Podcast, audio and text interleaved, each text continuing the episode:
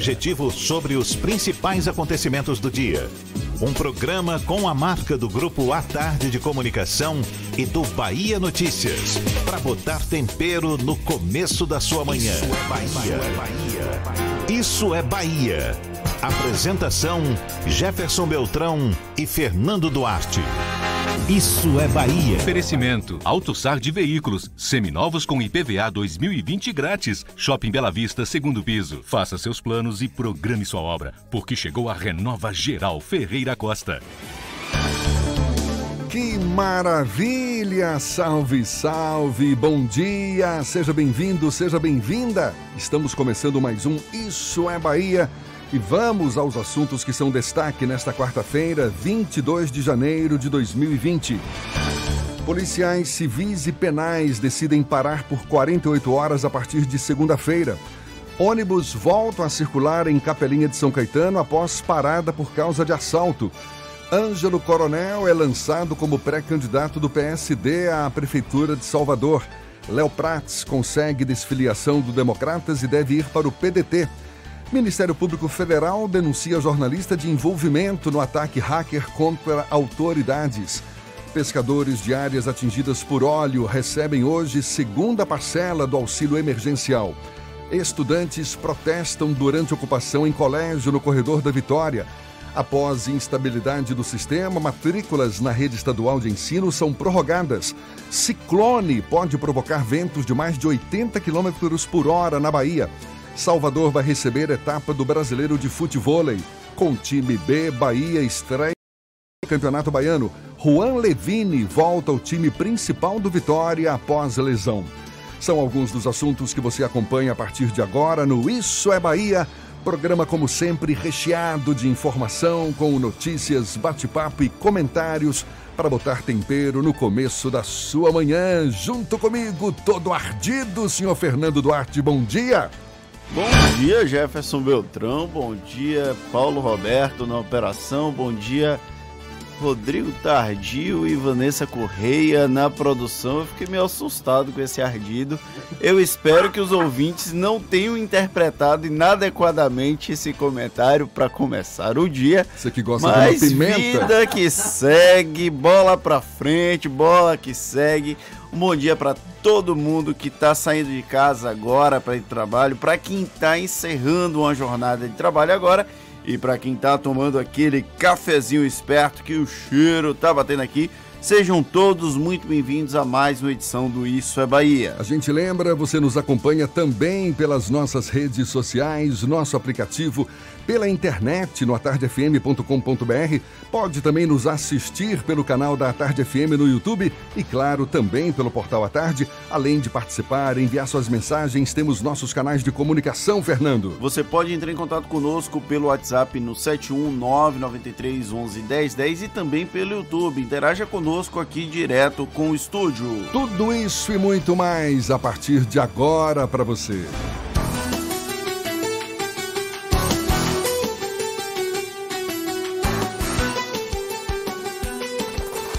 Isso é Bahia.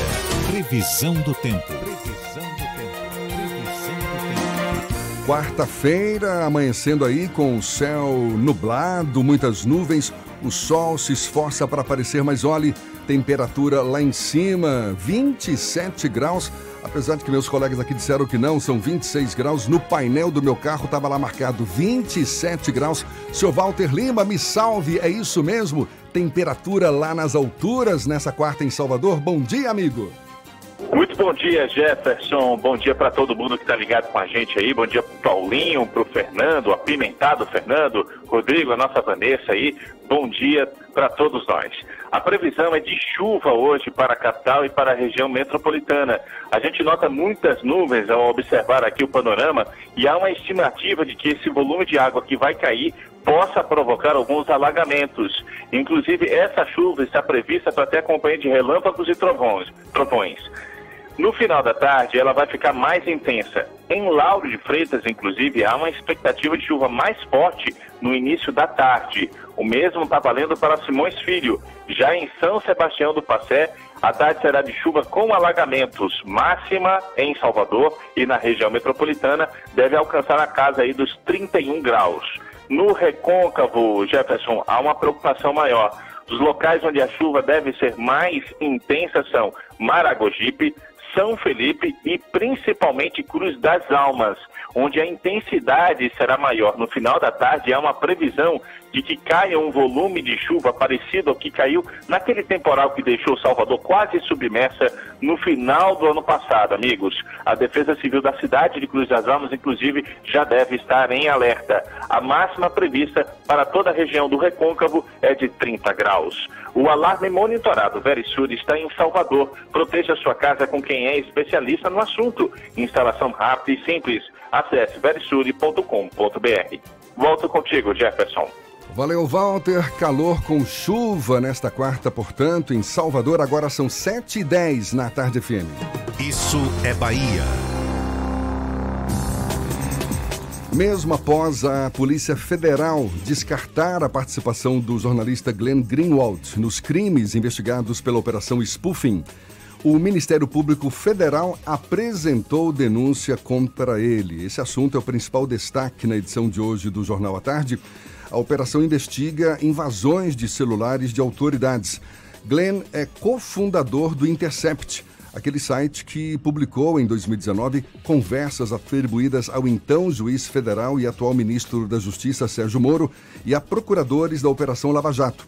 Conforme o site, Moro orientou ações e cobrou novas operações dos procuradores. Para o Intercept, isto evidencia parcialidade do então juiz.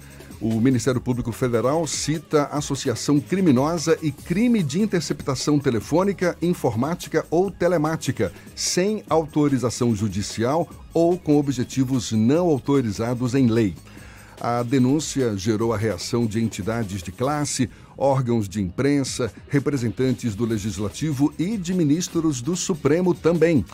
Greenwald disse que a denúncia é uma retaliação do governo. A denúncia apresentada pelo Ministério Público Federal ao jornalista Glenn Greenwald é tema também do comentário político de Fernando Duarte. Isso é Bahia. Política. A Tarde FM.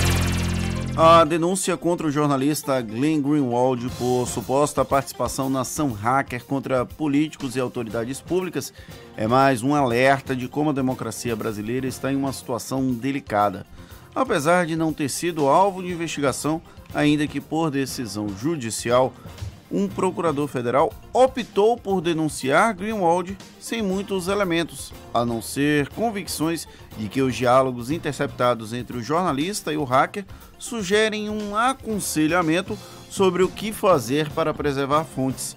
É pouco, mas pareceu o suficiente para que a liberdade de imprensa fosse colocada sob suspeita. Pode-se discordar da linha de raciocínio de Greenwald ao trazer para o público o conteúdo de conversas privadas. Pode-se achar que houve invasão de privacidade. Pode-se pensar muitas coisas sobre o vazamento das informações, batizado como Vaza Jato, iniciado pelo The Intercept Brasil e que depois teve repercussão nos mais diversos veículos brasileiros. No entanto, nem a Polícia Federal concluiu que houve crime por parte do jornalista que recebeu as informações do hacker. Se houve infração legal, até agora foi dos invasores dos smartphones dos envolvidos. Porém, pouco importa para a grande massa, preocupada em endeusar a Lava Jato e crucificar quem tenha, de alguma forma, arranhado a imagem de salvadora da pátria da operação. Glenn Greenwald não é tão heróico quando, quanto tenta se pintar mas está longe de ser o vilão desenhado pelo Ministério Público Federal com a denúncia. Leia-se, por um procurador específico que já deu margem para verificar certa parcialidade, já que partiu dele uma denúncia contra o presidente da Ordem dos Advogados do Brasil, o Felipe Santa Cruz, por calúnia contra o ministro Sérgio Moro em um evento de uma crítica. Ele é simplesmente um jornalista passível de cometer equívocos como qualquer outro cidadão. Porém, é inegável que tenha prestado um serviço à democracia brasileira ao descortinar as relações pouco republicanas entre integrantes da Força Tarefa da Lava Jato, o juiz Sérgio Moro e outros atores do circo em torno das divulgações direcionadas de conteúdos. Como liberdade de imprensa é algo que não tem combinado com o Brasil recente, o presidente Jair Bolsonaro ironizou a denúncia do MPF. Para ele, a acusação contra Greenwald é um exemplo de como a justiça no Brasil merece crédito, do ponto de vista de quem foi beneficiado com o lavajatismo, cuja face endeusada acabou questionada pela Vaza Jato, é natural que o presidente o faça. Porém, essa mesma justiça não deve ser acreditada quando casos como o de Fabrício Queiroz e Marcelo Álvaro Antônio vêm à tona. É uma questão de se adaptar à realidade que melhor lhe convém. Caso Glenn Greenwald tivesse sido investigado pela PF e houvesse a conclusão de que o jornalista passou, participou ativamente da ação hacker, seria mais que natural a denúncia contra ele. Como isso não aconteceu, a manifestação do Ministério Público Federal contra o sócio do Intercept Brasil é mais uma ferramenta oficial de perseguição à imprensa livre. Se essa linha continuar sendo cruzada, talvez já não tenhamos uma democracia real em que devemos acreditar. O curioso é que essa denúncia contra o Glenn Greenwald, inclusive como uma afronta à decisão do ministro Gilmar Mendes do Supremo, que já tinha garantido a impossibilidade técnica de responsabilização do fundador do Intercept, exatamente o Glenn, isso só reforça a Vaza Jato, né? Sim, ganha muito mais peso e ganha mais peso a, o excesso de poder de um procurador federal que faz isso nesse contexto, com a decisão do próprio judiciário impedindo que o Glenn Greenwald seja alvo de uma denúncia, como foi o caso da liminar do Gilmar Mendes. É o lavajatismo que agora chega a outros âmbitos judiciais que não apenas a Operação Lava Jato em Curitiba.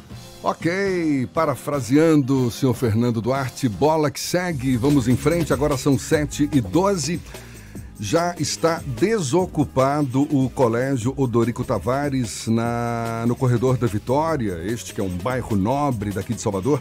Isso porque um grupo de aproximadamente 50 estudantes ocupou ontem o colégio. Os manifestantes protestavam contra a venda do terreno da unidade de ensino, venda anunciada pelo governador Rui Costa no fim do ano passado.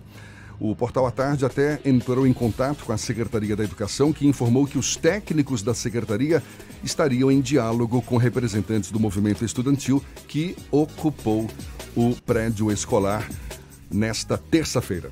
E agentes das polícias civil e penal decidiram entrar em estado de greve após uma assembleia extraordinária conjunta realizada ontem no Sindicato dos Servidores do Poder Judiciário do Estado da Bahia.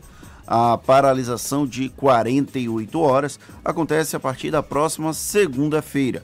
As categorias protestam contra a reforma da Previdência Estadual, a proposta de emenda constitucional 159. O presidente do Sindicato dos Servidores Penitenciários, Reivon Pimentel, destacou que os servidores penitenciários e policiais penais vão ser afetados com a reforma, pois pretende retirar o direito à integralidade e à paridade. O valor pensão por morte e do abono permanência também serão reduzidos. E os ônibus já voltaram a rodar pelo fim de linha de, da Capelinha de São Caetano, aqui em Salvador. Isso depois de terem parado a circulação na área ontem. De acordo com o Sindicato dos Rodoviários, os coletivos não estavam circulando na região por causa de assaltos a coletivos nos quais os bandidos levaram as chaves dos veículos. Na ocasião, eles deixaram os coletivos atravessados no meio da rua. Segundo o sindicato, a circulação foi retomada após a categoria verificar que havia segurança para os ônibus retornarem. Por meio de nota, a Polícia Militar informou que o policiamento está reforçado na região. Agora são 7h18 na tarde FM.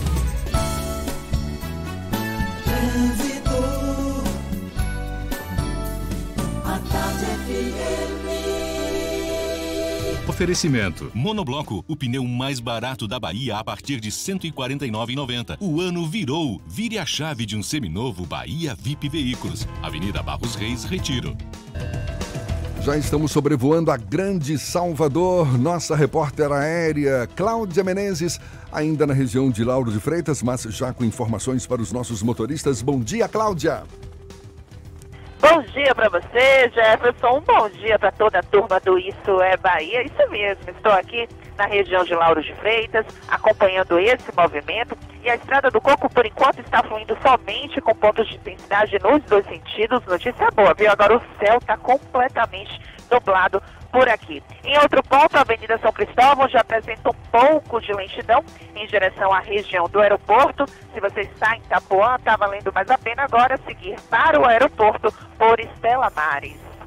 Aproveite a virada Fiat toda a linha Fiat 2020 com preço de 2019. Consulte condições em ofertas.fiat.com.br. No trânsito, dê sentido à vida. Jefferson. Obrigado, Cláudia. A Tarde FM de carona com quem ouve e gosta. O novo Centro de Convenções de Salvador vai ser inaugurado amanhã. A gente vai conversar mais sobre o assunto com o secretário de Desenvolvimento e Urbanismo de Salvador, Sérgio Guanabara, e os pescadores que foram atingidos pelas manchas de óleo já recebem hoje a segunda parcela do auxílio emergencial. Os detalhes ainda nesta edição 7h20 na Tarde FM. Você está ouvindo Isso é Bahia. Vem pra Cresalto. Vem pra Cresalto. Na Cresalto é 100% de chance de você sair de carro novo. Cronos Drive 1.3 com central multimídia por 54.990 com seu usado na troca. E você ainda ganha todas as vantagens do Clube Cresalto. E mais todo o estoque de seminovos com preço imbatível. Taxa de 0,89 e transferência grátis. Cresalto é Fiat. E Fiat é na Cresalto. Bonocô e Lauro de Freitas. No trânsito de sentido à vida. A oferta que você esperava para começar uma faculdade chegou. Agora, na Unime, sua nota do Enem vale bolsa de 50% durante todo o curso. É a melhor condição para você estudar com professores experientes e aprender na prática o que o mercado mais valoriza. Mas aproveite, porque esta oferta vale só para quem se matricular até o dia 26 de janeiro. Consulte condições. Inscreva-se já unime.edu.br. Unime. Todo dia é dia de acreditar. Se o corpo é magro, se o músculo é fraco, o que a gente quer? Saúde! O que a gente quer? Saúde! Coba Vital, presente no dia a dia. Coba Vital, pra toda a sua família, pra Coba Vital. Coba Vital é um estimulante de apetite para crianças e adultos que desejam crescer e ter o peso adequado. Coba Vital, para aumentar a fome de saúde. Coba Vital é um medicamento. Seu uso pode trazer riscos. Procure um médico farmacêutico. Leia a bula. Petra é a cerveja puro malte para todos os momentos. Todos mesmo, do barzinho que seus amigos marcaram até você inventar uma desculpa para ficar em casa assistindo a uma série. Petra, cerveja como cerveja deve ser. Volta às aulas é no Salvador Shopping. Do lápis à mochila, aqui você encontra a maior variedade para completar a sua lista. Confira as dicas nas nossas redes sociais, acesse nosso guia digital e fique por dentro das melhores ofertas. Salvador Shopping, diferente para você. Monobloco, o pneu mais barato da Bahia. 0800 111 70 80 e a hora certa. A Tarde FM 722. Você sabia que na Monobloco os pneus velhos deixados pelos clientes podem virar chachim, cadeira e até asfalto? E que a Monobloco apoia o esporte amador e a cultura? E que também na Monobloco uma parte do lucro do serviço do seu carro você pode direcionar para algumas instituições beneficentes? Não sabia? Então se ligue. Monobloco faz tudo de mecânica e tem o pneu mais barato da Bahia. Água de Meninos, Lauro de Freitas e Abrantes.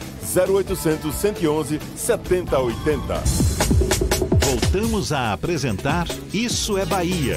Um papo claro e objetivo sobre os acontecimentos mais importantes do dia. Temos notícias que chegam da redação do portal Bahia Notícias. Lucas Arrasa, quem está a postos, tem as novidades. Bom dia, Lucas. Bom dia para quem está nos ouvindo. Jefferson, vocês já falaram um pouquinho sobre o processo de ocupação do Colégio Odorico Tavares. A gente traz algumas atualizações.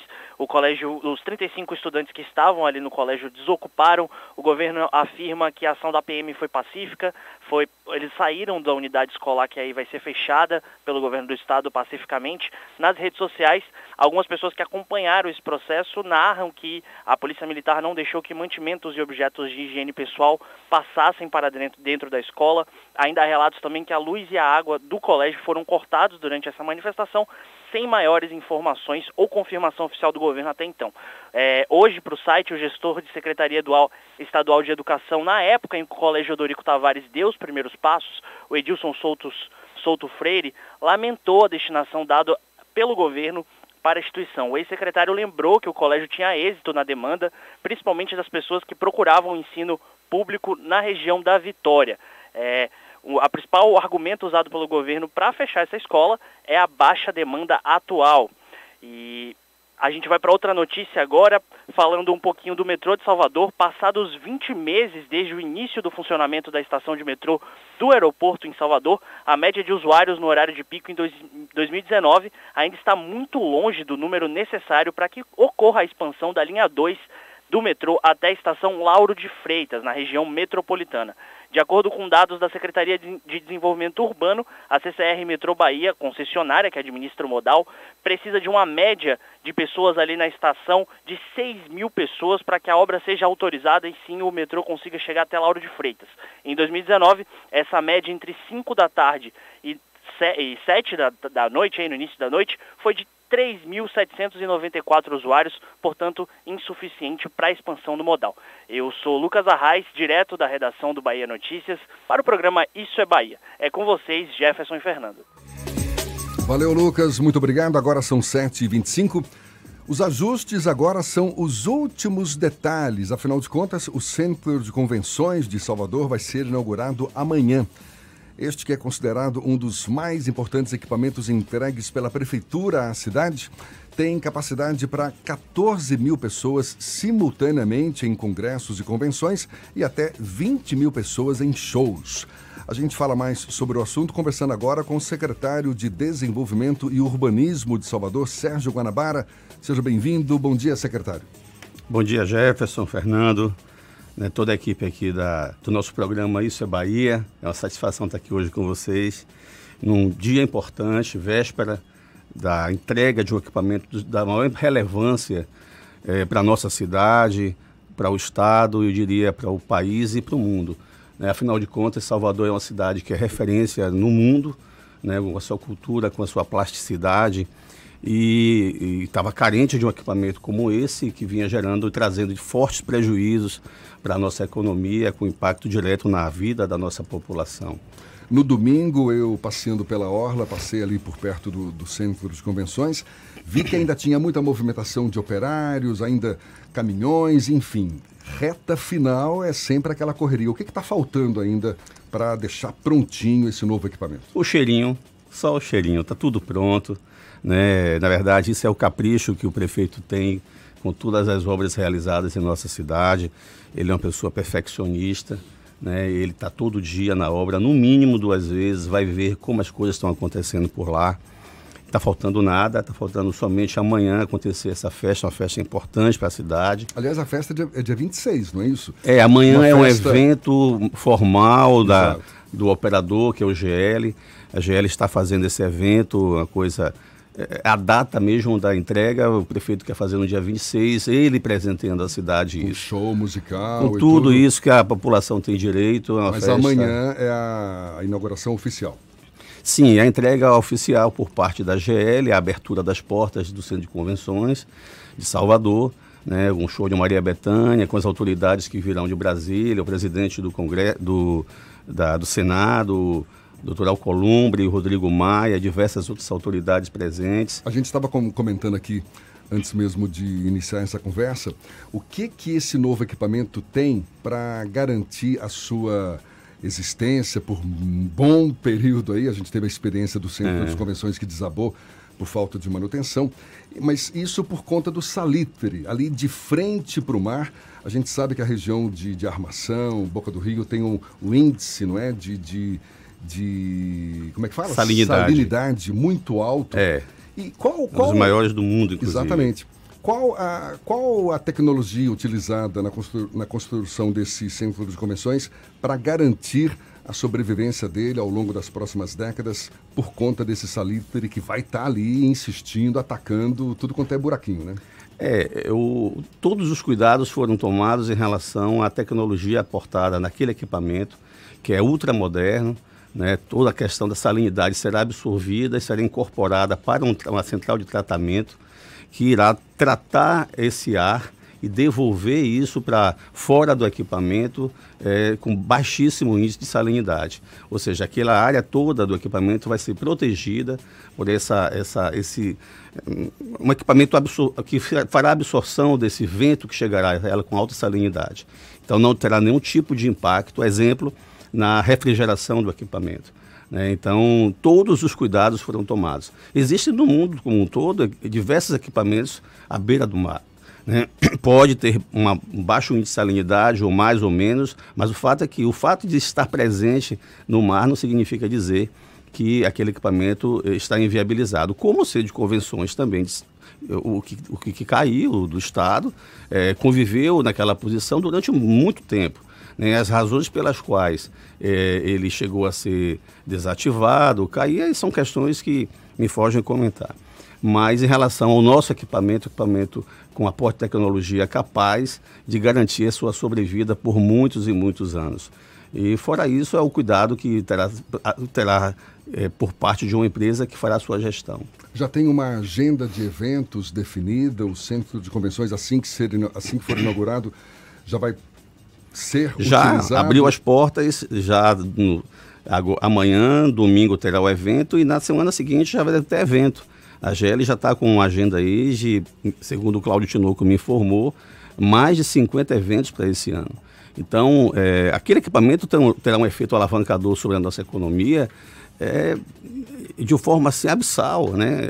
Vai, catapultar, vai catapultar, sem sombra de dúvida, Salvador a um patamar é, nunca visto em relação à sua atividade de, de feira, de eventos. Salvador tem uma vocação turística enorme né? E esse equipamento ele irá fortalecer, sem sombra de dúvida, essa vocação turística, irá é, trazer mais renda para a nossa cidade, mais emprego para a nossa população que disso necessita.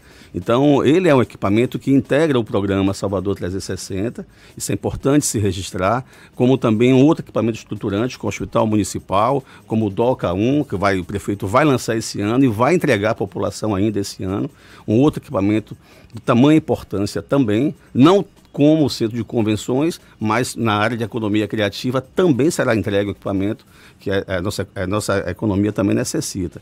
Então é para ter uma ideia do que representa em nossa economia um equipamento desse nível de um centro de convenções. Então imaginemos que nós vamos receber não só pessoas de outras cidades, mas de outros estados e de outros países. E a GL é uma empresa, é uma das maiores empresas na realização, na gestão de equipamento desse porte está presente em mais de 45 países e tem a capacidade, terá essa capacidade de vender a nossa cidade, a nossa marca Salvador, que é uma marca que tem um valor enorme no mundo. Salvador é uma cidade que se vende por si só. Né? Precisava de fato ter é, o, que o gestor tivesse um cuidado é, que vem tendo o prefeito ACM Neto desde que assumiu a gestão em 2013. Secretário, já é possível medir os potenciais impactos econômicos do centro de convenções, não só naquele entorno ali do antigo Aeroclube, mas para toda a cidade? Olha, é naquela região do centro de convenções, quando nós tomamos a decisão de inicialmente de elevar isso, na época a Belintani era o secretário de desenvolvimento, era o sub, e nós discutíamos essa questão é, muito sigilosamente na SEDUR, né? É, basta lembrar que naquela época não se falava em Salvador construir centro de convenções. Se a gente virar a página um pouquinho e olhar há dois, três, há dois anos, a gente discutia se o governo do estado ia ou não ia construir o centro de convenções e até hoje se discute isso. Então a gente não podia esperar. Né? Então a decisão foi pensar num, numa janela de oportunidade que nós tínhamos ali e é, o impacto que a gente vai ter sobre a cidade, é, no setor de turismo, vai ser, vai ser uma coisa enorme. Nós não sabemos em termos de número o impacto disso ainda. Mas será na economia como um todo. A gente está falando do turismo, o turismo é a vocação da nossa cidade, mas ele vai ativar a economia de forma transversal, vai alcançar todos os setores econômicos, a parte de serviço, de comércio, é, indústria, quando eu falo de indústria, indústria da construção civil.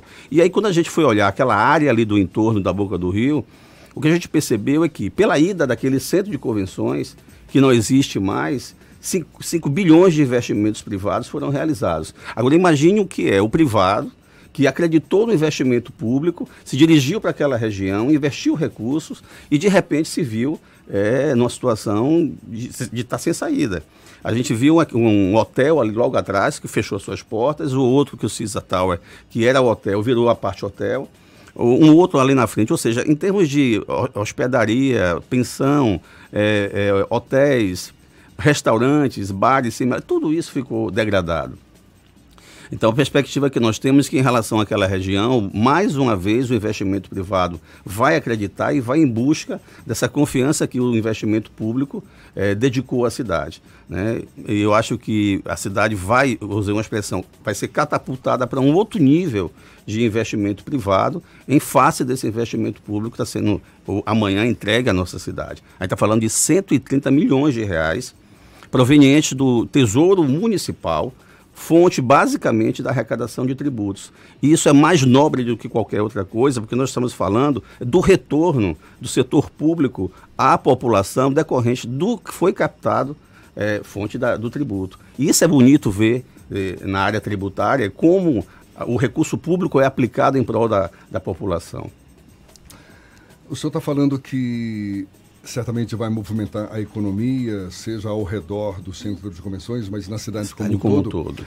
Agora, ali, na região do, da área do centro de convenções, tem aquele espaço enorme que fica, vamos estar de frente para o mar. Então fica à esquerda do, do centro de convenções. Sim, uma área dos o, ventos. É, o que está previsto ali para ser? É um outro equipamento que o prefeito vai entregar logo após a entrega do centro de convenções, é o Parque dos Ventos é uma outra área importante para a nossa cidade, é, é uma área para esportes radicais. A população hoje, a gente teve que fechar aquela área, porque a população estava entrando, para você ver a demanda que existe na nossa cidade por, uma, por áreas onde você possa praticar esporte, de todas as naturezas. Né? Então, aquele caso ali é esporte radical.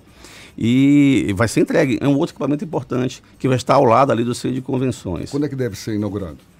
Olha, eu acredito que no mais. Eu acredito que antes do carnaval o prefeito vai estar entregando a, população. Agora, então. Antes do carnaval o prefeito vai estar entregando à população mais um espaço urbano requalificado, e dentre diversas intervenções urbanas que nós fizemos na cidade como todo, que eu passaria aqui horas e horas falando para você é, do nível de investimento que nós fizemos na cidade. Né? Só em parques e jardins nós requalificamos e criamos mais de 500 parques urbanos. Salvador hoje é uma cidade onde você você identifica a população efetivamente ocupando as áreas, as áreas livres, as áreas abertas da nossa cidade. Isso é muito importante, inclusive para a segurança pública. Né? A, e a prefeitura investiu também na parte de iluminação. Então, bandidagem não gosta de ver povo na rua e não gosta de ver também é, iluminação. Então, nesses espaços urbanos, o prefeito vem investindo muito em todas as áreas da cidade. Em todas as áreas da cidade. E é importante que a gente é, diga, porque inclusive isso não, não é uma opinião minha, tá na, na, Secretaria da Fazenda, no site, o nível de investimento que vem sendo feito é, na região mais pobre da cidade. Nós estamos falando de 74% dos investimentos públicos da nossa cidade sendo investidos nas regiões mais carentes é, de Salvador. Então isso é um dado que é importante de ser registrado. Estamos conversando com o secretário de Desenvolvimento e Urbanismo de Salvador, Sérgio Guanabara. A gente retoma esse papo já já. Agora, 22 para as 8 na tarde FM.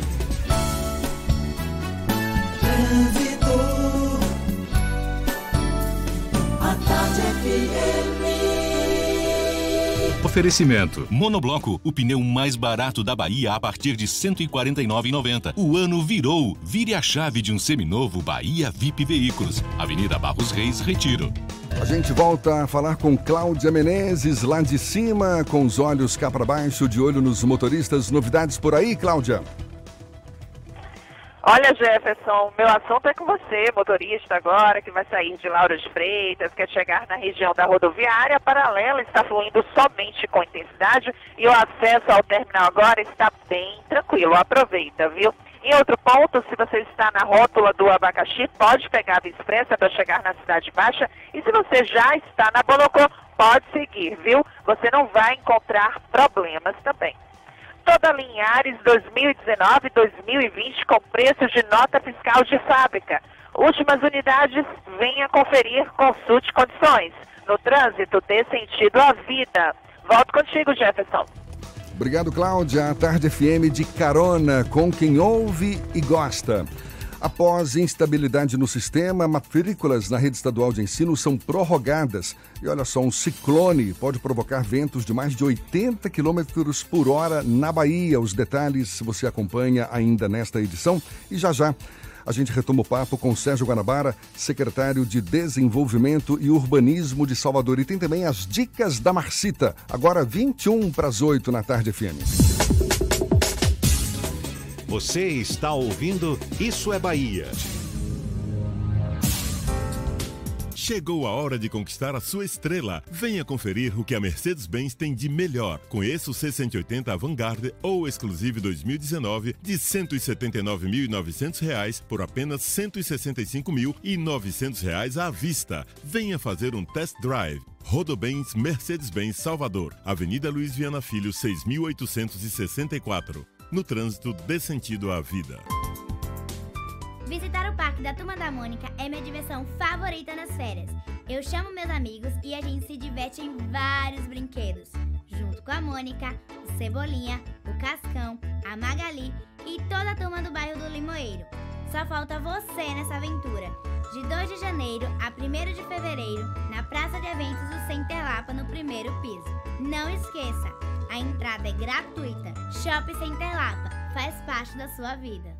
A Terra Forte começou 2020 ainda mais forte nas ofertas. Uma negociação exclusiva com a Toyota garante toda a linha Yaris e Etios a preço de custo. É isso mesmo, Toyota Yaris, feito para o melhor momento da sua vida e agora com preço de nota fiscal. É Yaris a preço de custo. E ainda, Corolla 2020 GLI automático a partir de 99.990 com emplacamento grátis. Só essa semana na Terra Forte. Paralela Magalhães Neto e Lauro de Freitas. É mais Toyota. O trânsito dê sentido à vida. Você sabia que na Monobloco toda a energia elétrica utilizada para consertar o seu carro é captada de placas solares? E que o óleo trocado do seu carro vai para reciclagem para ser refinado novamente? E que na Monobloco os pneus velhos deixados pelos clientes podem virar chachim, cadeira e até asfalto? Não sabia? Então se ligue. Monobloco faz tudo de mecânica e tem o pneu mais barato da Bahia. Água de Meninos, Lauro de Freitas e Abrantes. 0800 111 7080. O ano virou. Chegou a hora de você virar a chave de um seminovo Bahia VIP. Veículos selecionados com descontos de até 5 mil reais. Escolha o brinde. Um ano de garantia ou transferência grátis. Tem SUVs, caminhonetes, sedãs, carros populares e carros premium. Bahia VIP Veículos, Avenida Barros Reis, Retiro. Fone 30455999. Consulte condições. No trânsito, a vida vem primeiro. Central Papelaria, os melhores preços e a maior variedade em material escolar e escritório da Bahia e a hora certa. Agora faltam 20 minutos para as 8 horas. A Tarde FM, quem ouve gosta. Um bom dia para você. A maior variedade em material escolar e preço baixo está na Central Papelaria. Mochila de costas a partir de R$ 29,90. Mochila com rodinha mais lancheira a partir de R$ 99,99. Lápis de cor compacto Nelpen por apenas R$ 5,49. Hidrocor compacto Nelpen somente R$ 5,99. Aceitamos todos os cartões e para te atender ainda melhor, a Central Papelaria dobrou o tamanho da loja e do estacionamento. Central Papelaria, a maior variedade em material escolar da Bahia. Lauro de Freitas 3369 9000. Voltamos a apresentar Isso é Bahia. Um papo claro e objetivo sobre os acontecimentos mais importantes do dia. Agora são 7h42 e temos notícias que chegam também da redação do Portal à Tarde. Thaís Seixas é quem tem as informações. Bom dia, seja bem-vinda, Thaís. Oi, Jefferson, bom dia. Bom dia, Fernando, e a você que acompanha o Isso é Bahia. Olha só, o Ministério Público de Minas Gerais denuncia o ex-presidente da Vale, Fábio Schwartzman, e outros 10 funcionários da mineradora pelo rompimento da barragem da mina Córrego do Feijão na cidade de Brumadinho. Segundo o órgão, os denunciados devem responder na justiça pelo crime de homicídio doloso, quando há intenção de matar, porque teriam responsabilidade na morte de 270 pessoas.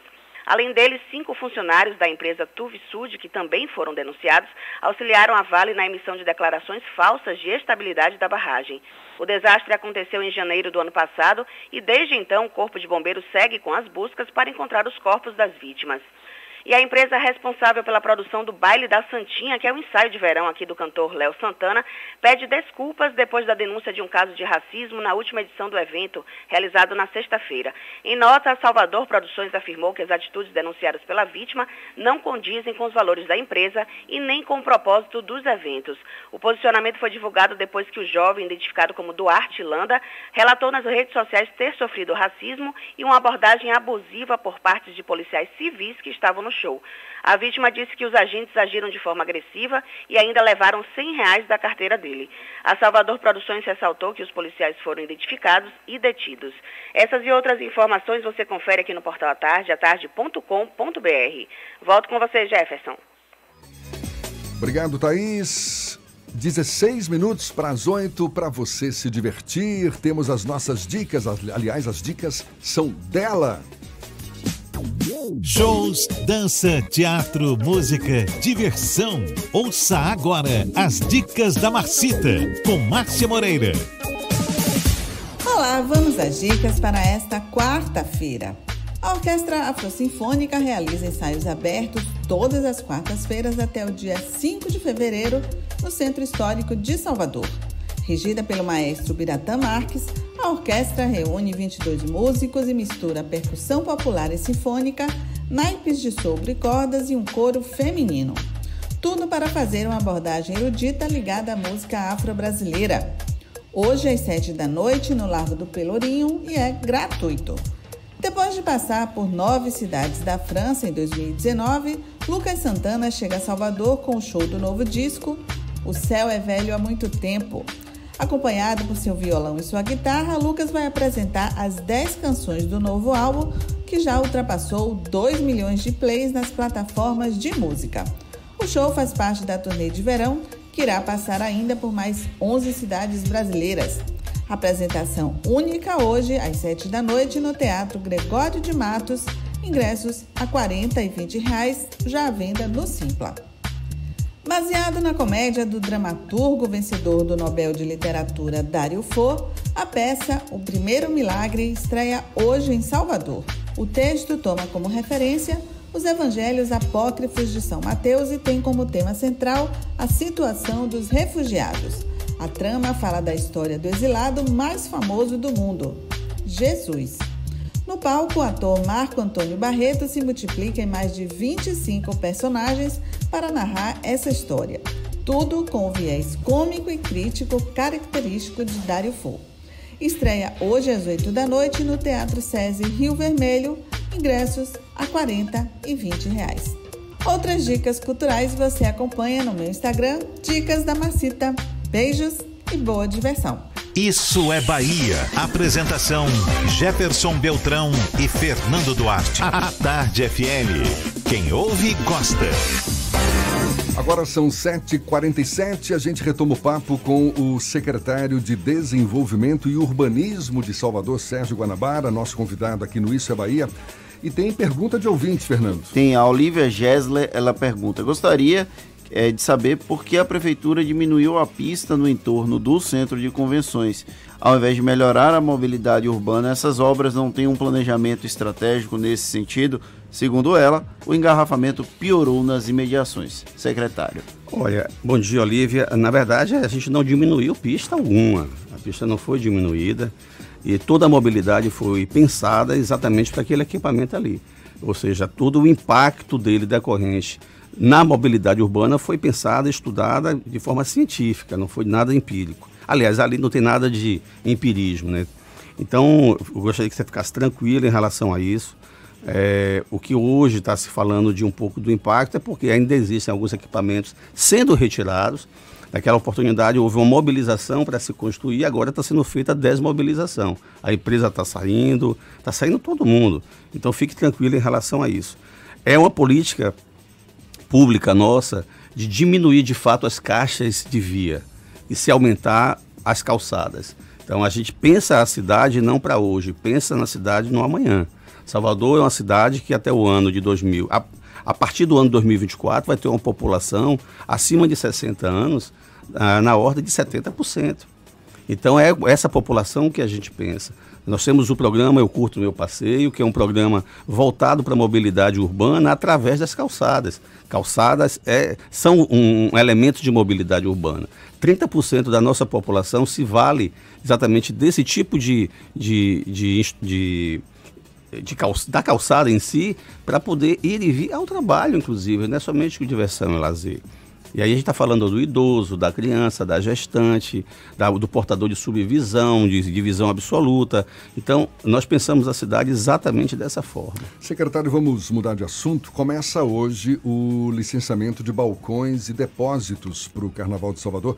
Alguma novidade para facilitar a vida aí dos comerciantes? E vamos estar abertos. A, a CEDU começa hoje a fazer esse licenciamento. A gente vai estar aberto de, das 8 até as 17 horas ali na, na CM, no Empresarial Tomé de Souza, no térreo. E quem desejar se instalar no circuito do carnaval é nos procurar para ter esse licenciamento e a equipe está na rua. Está né? Tá na rua, os fiscais uh, vão no mínimo duas vezes na semana vistoriar o centro, é, o, o, centro da cidade, o circuito carnaval ali na Barra Ondina, cuidar da, da, da montagem dos camarotes, porque a segurança para nós é o elemento mais importante para a festa e que nada aconteça de errado. O número de licenciamentos deve aumentar esse ano? Eu de, de bares e restaurantes eu acredito que sim. Né, 2000 e de 2019 já foi um pouco superior a 2018. Em termos de camarote, nós já estamos hoje com 14 camarotes, é, a, a, com processo aberto, processos abertos na SEDU e tivemos 22 ou 23 no ano de 2019. Eu acredito que a gente, no mínimo, vai empatar esse número em 2019. A fiscalização de camarotes, as estruturas que, que vão estar ao longo dos circuitos, também já começou? Já, sim, já. E nós vamos, nós vamos no, ao, chegar ao carnaval com 300 fiscais, engenheiros fiscais, é, ao longo de todo o circuito, fiscalizando toda a estrutura, porque é, a fiscalização não é pontual, ela vai, vai ser 24 horas durante todo o circuito todo, todo o período do carnaval. A gente não descansa, é o período que a SEDU mais trabalha de fato, o período é, do Festival da Virada e também do Carnaval. Então o Carnaval para nós termina um, já começa o próximo. E quando chega o período de dezembro, a gente está na rua direto. Né? Átila, que é o diretor de fiscalização da SEDU, comanda essa equipe, é o coordenador do, da equipe de fiscalização do Carnaval. Médici, que é o coordenador da área de processos especiais. Também, mais um ano, ele vai coordenar o licenciamento do carnaval. E tudo está acontecendo de uma forma tranquila, sem o menor tipo de, de intercorrência, está tudo andando tranquilamente. Maravilha. Sérgio Guanabara, secretário... Só uma pergunta sobre camarotes. No Campo Grande já começou o licenciamento? O governo do estado vai ter camarote esse ano? Olha, eu não sei. É, por enquanto, eles não deram entrada com nada lá, né? A Polícia Militar, sim, já deu entrada é, Coronel Brandão e o, o, secretário Maurício Barbosa são sempre muito atentos a essas questões, é, são parceiros do Carnaval, já abriram os dois processos, tanto do camarote da PM ali na região do, é, do Campo Grande, e, tem o de Ondina, que eles sempre colocam ali, sempre a marca, sempre uma presença constante ali da PM, é, um, é uma referência, né, o camarote da PM ali, e tem também ali do Campo Grande. Não é bem do Campo Grande, é mais à frente que eles colocam, acho que é no Clube Itália, né? Mas está tudo andando normal. É, tem o Tenente Coronel Brasil, que é a pessoa que faz, na verdade, no dia a dia interface comigo no licenciamento das estruturas outras também da PM. O importante é que a gente vai ter uma festa, não tenho a menor dúvida, mais bonita do que foi 2019, é, com mais segurança ainda, porque a, não só a Guarda Municipal, mas também a PM, né, a, a SSP, detém mais tecnologia do que né, tinha um ano passado. E o que a gente espera é que a festa se aconteça da melhor forma possível, com segurança e com tranquilidade. Vamos receber mais pessoas. Cada ano que passa, Salvador recebe mais gente. A cidade já está hoje cada vez mais ocupada. Nós estávamos falando ontem como está difícil andar na cidade, né? Com muitas obras. Salvador é obra para todos os lados que a gente olhe. Então, bom, isso é muito legal para se ver, né? Secretário Sérgio Guanabara, secretário de Desenvolvimento e Urbanismo de Salvador, muito obrigado pelos seus esclarecimentos e um bom dia. Eu que agradeço a essa oportunidade. Hoje é um dia muito feliz, amanhã será um outro dia mais feliz ainda, porque a gente vai estar entregando esse equipamento da maior importância para a cidade. É a consolidação de um sonho, um sonho não só da prefeitura, mas de toda a população, do trade turístico, está sendo presenteado em conjunto com a nossa população do Estado. É um equipamento de, no mínimo, importância estadual. É o Centro de Convenções de Salvador. Exatamente, é o nosso Centro de Convenções. Inaugurado amanhã. Agora são sete minutos para as oito aqui na Tarde FM.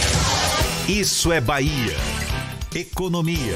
A Tarde FM. Bom dia, Jefferson. Bom dia, Fernando. Bom dia, ouvintes da Rádio A Tarde FM.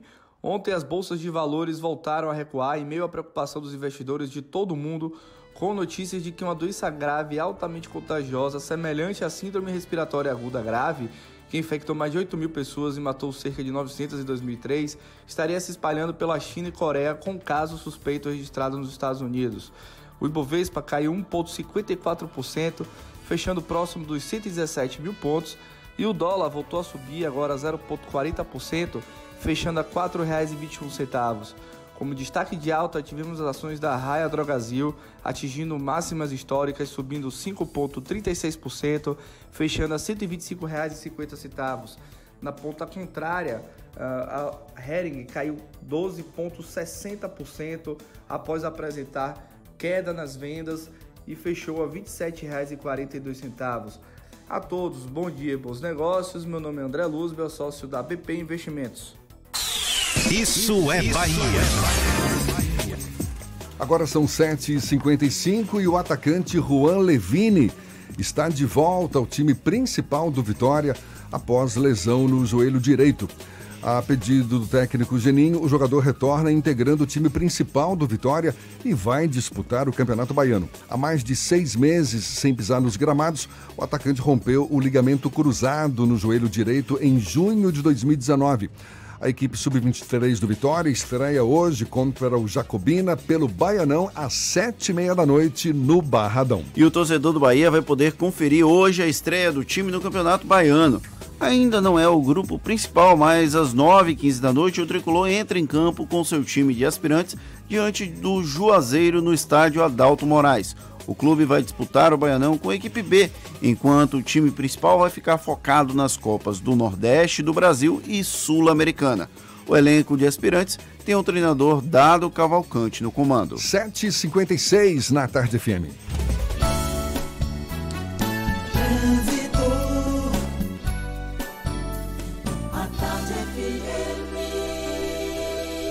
Oferecimento. Monobloco, o pneu mais barato da Bahia a partir de R$ 149,90. O ano virou. Vire a chave de um seminovo Bahia VIP Veículos. Avenida Barros Reis, Retiro.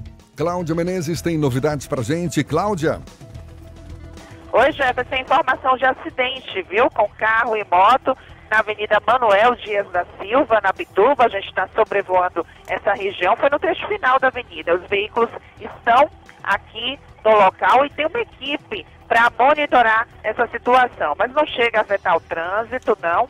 Serve é como um alerta para você que está na Bituba e vai para o, o Rio Vermelho, vai passar pela Manuel Dias. Tá? Em outro ponto, a gente acompanhou agora, quase agora, a situação lá na BR-324, o trânsito por lá tem intensidade em Valéria nos dois sentidos da rodovia, mas se você vai fazer o trajeto entre Salvador e Simões Filho, pode seguir viagem. Aproveite a virada Fiat, toda a linha Fiat 2020 com preço de 2019. Consulte condições em ofertas.fiat.com.br. No trânsito dê sentido à vida. Jefferson. Obrigado, Cláudia. A Tarde FM de carona, com quem ouve e gosta. Tem intervalo e a gente volta para falar para toda a Bahia já já. Agora, 7h57 na Tarde FM. Você está ouvindo Isso é Bahia. O jeito de financiar evoluiu. No Evolution Honda, você escolhe o valor da entrada, o prazo e a parcela final você não precisa se preocupar, pois pode ter a recompra do seu veículo pela concessionária. Aí você pode quitar a parcela final e usar o saldo como parte do pagamento de um Honda zero. Quer evoluir? Vá até uma concessionária Honda ou acesse bancohonda.com.br barra Evolution Honda. Evolution Honda, o jeito de financiar evoluiu. No trânsito, dê sentido à vida. Neste verão você vai se emocionar, se envolver, sem sair de casa. É isso mesmo. Com Team Live Ultra Fibra, a diversão em casa está garantida. Aproveite muito conteúdo online de Fox, Esporte Interativo e Cartoon Network e ainda experimente Look por 30 dias. Contratando 150 mega de velocidade, você navega com 300 mega por 12 meses no débito automático. Ligue para 0800 880 4141 ou acesse teamlive.team.com.br.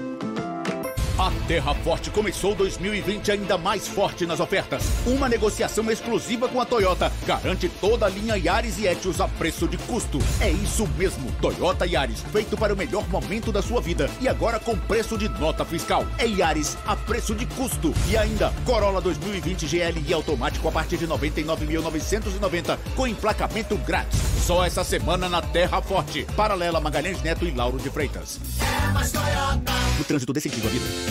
Chegou a melhor hora de aproveitar os descontos mais famosos do Brasil. No Outlet Prêmio Salvador, você encontra as melhores marcas com os menores preços. É a sua chance de aproveitar o descanso para dar aquela renovada no seu guarda-roupa, com os looks que você adora. Venha conferir. Chique é pagar pouco. Estrada do Coco, quilômetro 12,5. Aberto todos os dias, das 9 às 21 horas. Se o corpo é magro, se o músculo é fraco, o que a gente quer? Saúde! O que a gente quer? Saúde! Coba Vital, presente no dia a dia. Coba Vital, pra toda a sua família, pra melhorar Coba Vital. Coba Vital é um estimulante de apetite para crianças e adultos que desejam crescer e ter o peso adequado. Coba Vital, para aumentar a fome de saúde. Coba Vital é um medicamento. Seu uso pode trazer riscos. Procure um médico farmacêutico. Leia a bula. Mala, óculos, protetor solar. Pera lá. Antes de pensar na lista de férias, eu vou levar o meu carro na Baviera.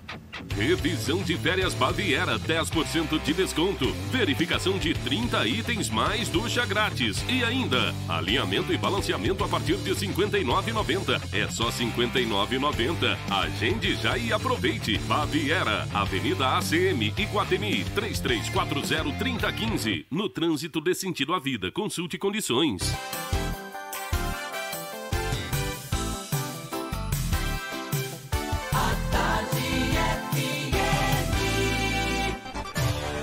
Atenção, emissoras afiliadas à Tarde FM.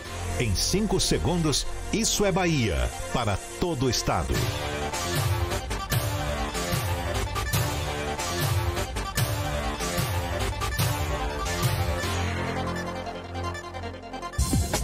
No ar, isso é Bahia. Informação com a marca do Grupo A Tarde e do Bahia Notícias.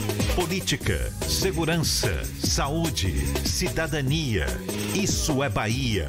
Apresentação: Jefferson Beltrão e Fernando Duarte. A Tarde FM. Quem ouve, gosta. Que maravilha! Salve, salve, bom dia! Seja bem-vindo, seja bem-vinda! A partir de agora, Isso é Bahia em rede com emissoras de todas as regiões do estado. E vamos aos assuntos que são destaque nesta quarta-feira, 22 de janeiro de 2020. Ângelo Coronel é lançado como pré-candidato do PSD à Prefeitura de Salvador. Léo Prates consegue desfiliação do Democratas e deve ir para o PDT. Pescadores de áreas atingidas por óleo recebem hoje segunda parcela do auxílio emergencial.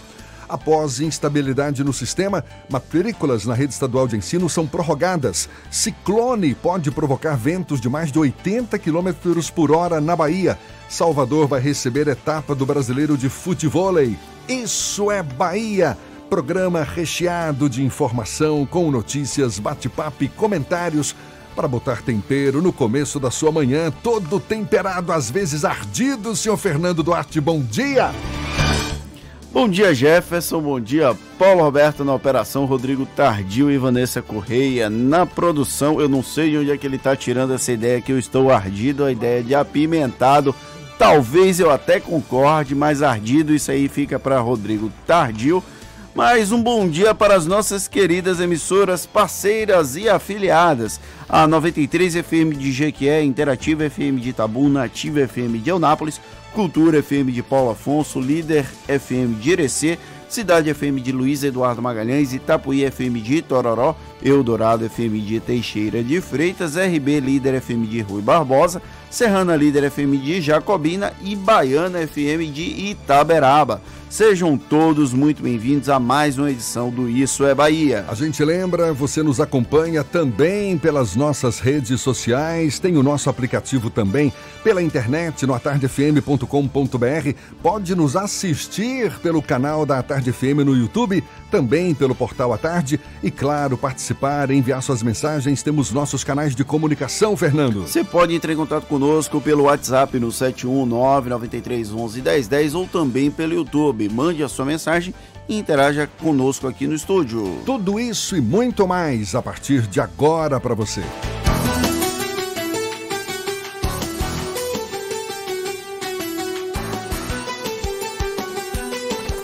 Isso é Bahia.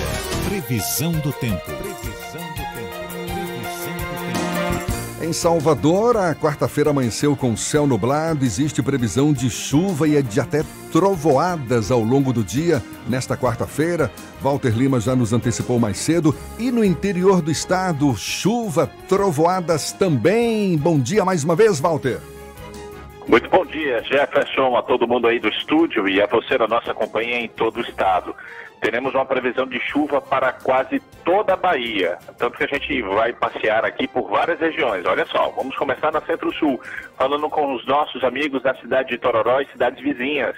Tivemos chuva mais cedo e a previsão é que o tempo fique firme agora pela manhã e à tarde volte a chover. A previsão de relâmpagos, a máxima chega aos 29 graus. Aí a gente vai para o extremo oeste, Luiz Eduardo Magalhães. Chove muito na região, essa intensidade diminui, mas continua assim até amanhã. Essa chuva segurou inclusive os termômetros. A máxima não ultrapassa os 25 graus. Esse tempo chuvoso com relâmpagos estará em algumas cidades como Remanso, por exemplo, já ali subindo próximo da divisa com o Piauí, lá no norte da Bahia, o volume de chuva pode provocar alagamentos. Em Juazeiro também tem chuva em grande porte. Em Rio Real, no centro-norte, já próximo da divisa com Sergipe, essa chuva em grande escala chega no final do dia. A máxima nessas cidades não ultrapassa os 32 graus. Chegou o Summer Decor, Caminho das Árvores, de 17 a 31 de janeiro. As melhores lojas de decoração com preços de liquidação. Acesse summerdecor.com.br e confira as ofertas. Volto contigo, Jefferson. Valeu, Walter. Uma quarta-feira, portanto, de tempo instável em Salvador e no restante da Bahia. Agora 8 e 6 na tarde FM. Isso é Bahia. O presidente estadual do PSD, senador Otto Alencar, confirmou nesta terça-feira a pré-candidatura do correligionário Ângelo Coronel à Prefeitura de Salvador. O PSD faz parte da base do governador Rui Costa e possui o maior número de prefeituras da Bahia. Enquanto isso, o deputado estadual licenciado e atual secretário municipal da Saúde, Léo Prats, conseguiu autorização na Justiça Eleitoral para se desfiliar do DEM e migrar para o PDT. Seriam, na verdade, articulações dos dois políticos com vistas às eleições não deste ano, mas de 2022? O assunto é tema do comentário político de Fernando Duarte. Isso é Bahia. Política. Tarde FM. Ontem, o dia político em Salvador foi marcado por duas movimentações relevantes de olho nas urnas em 2020. O secretário de Saúde, Léo Prates, teve a desfiliação do DEM autorizada pelo Tribunal Regional Eleitoral e deve dar adeus à sigla que o fez nascer e crescer politicamente. Já o senador Ângelo Coronel se autoproclamou pré-candidato do PSD ao Palácio Tomé de Souza em uma mobilização ligeiramente fora do eixo adotado até aqui. Apesar de indicarem o interesse em outubro, Esses dois episódios têm impactos nas eleições de 2022, ou seja, daqui a dois anos. Preciso explicar isso para vocês entenderem. Léo argumentou perseguição no DEM apenas para ter uma justificativa legal para deixar o partido. A saída da legenda nasceu como uma alternativa do grupo do prefeito Assemineto para ter uma opção de pré-candidatura ligada a um partido que atualmente integra a base do governador Rui Costa. O PDT é o destino potencial de Léo depois de encontros desencontrados com o PCdoB e PSB. Como os pedetistas têm um pé com Rui e outro fora, o caminho mais fácil para abrigar um aliado de Assemineto foi o partido liderado por Félix Mendonça Júnior na Bahia. O acordo entre DEM e PDT não é localizado apenas em Salvador. Assemineto e Carlos Lupe, que dirigem as siglas nacionalmente, ensaiam um acordo para 2020 no Nordeste e para 2022 na campanha presidencial, numa espécie de namoro com a candidatura de Ciro Gomes ao Palácio do Planalto. É até aqui uma relação ganha-ganha para os dois lados. O DEM consegue se aproximar da centro-esquerda e o PDT flerta com a centro-direita, criando uma coalizão que dialoga com diversas vertentes políticas. As eleições de 2020, portanto, são apenas um balão de ensaio para dois anos depois. Léo Prates é um coadjuvante nesse processo e pode ganhar de lambuja a vaga de vice de Bruno Reis na disputa pela Prefeitura de Salvador, tal qual a movimentação que colocou o atual vice de Assemineto no ainda PMDB em 2016. E ainda tem um detalhe extra: em 2022, na campanha ao governo, a Semineto começa a diminuir a ascendência do PT sobre esses partidos de espectro mais à esquerda, algo já iniciado em 2018 e que deve ser acelerado nos próximos anos. Já a movimentação de Coronel é mais uma tentativa do senador se capitalizar politicamente, mas também de enviar um recado para os aliados do PSD em nível estadual. O partido não deve continuar como uma sombra do PT e busca um protagonismo maior da cena baiana. Como o PP de João Leão tem ganhado musculatura com o governador Rui Costa, fazendo vistas grossas, o PSD de Otto Alencar precisa se manter vívido nessa disputa de poderes estadual. Ter uma candidatura para a Prefeitura de Salvador com chances de acabar viabilizada por, para forçar um segundo turno é algo salutar nessa corrida não há meninos nesse embate e não finjamos que existem diversos interesses por trás dessa mobilização do PSD. Coronel também se enquadra numa categoria importante já elencada por caciques petistas como Jacques Wagner para a disputa da prefeitura. É de centro-direita e dialoga com setores que têm aversão à esquerda. Ou seja, a estratégia é juntar a fome com a vontade de comer e, de quebra, fingir boas relações agora para evitar um virtual rompimento público antes da hora, algo desenhado para acontecer apenas em 2022. Aproveitando para explicar o que acontece com o coronel caso ele seja candidato, a pedido do nosso ouvinte Antônio Almeida. Ele não precisa se afastar do cargo, mas pode pedir uma licença da função. Caso isso aconteça, o suplente Davidson Magalhães assume interinamente e deixa a Secretaria de Emprego, Trabalho e Renda. Coronel só precisaria deixar a cadeira no Senado em definitivo, caso seja eleito. Por mais que possamos vislumbrar os movimentos de Léo Prates e de Ângelo Coronel como parte da articulação para as eleições municipais, esse não é o foco dos partidos envolvidos no processo. Eles estão de olho no pleito majoritário de 2022 e ensaiar bem agora em outubro é crucial para quem sabe definir os caminhos até lá. Esse protagonismo buscado pelo PSD ficou até meio evidente no, na lavagem do Bonfim, não é? O grupo do PSD se distanciou da base do governo Rui Costa durante o cortejo. Otto, inclusive, nem participou da tradicional espera pela saída da imagem da Igreja da Conceição da Praia. Apesar de que o PSD continua, não é, compondo continua a base, base, do governo. E eu acho que o Bonfim não chega a ser um belo exemplo, porque estava todo mundo muito disperso, já que Rui Costa não estava presente e faltava alguém para capitalizar. Talvez se Otto Alencar estivesse presente nesse ato lá do Bonfim, ele conseguisse de alguma forma aglutinar as forças em torno do governo.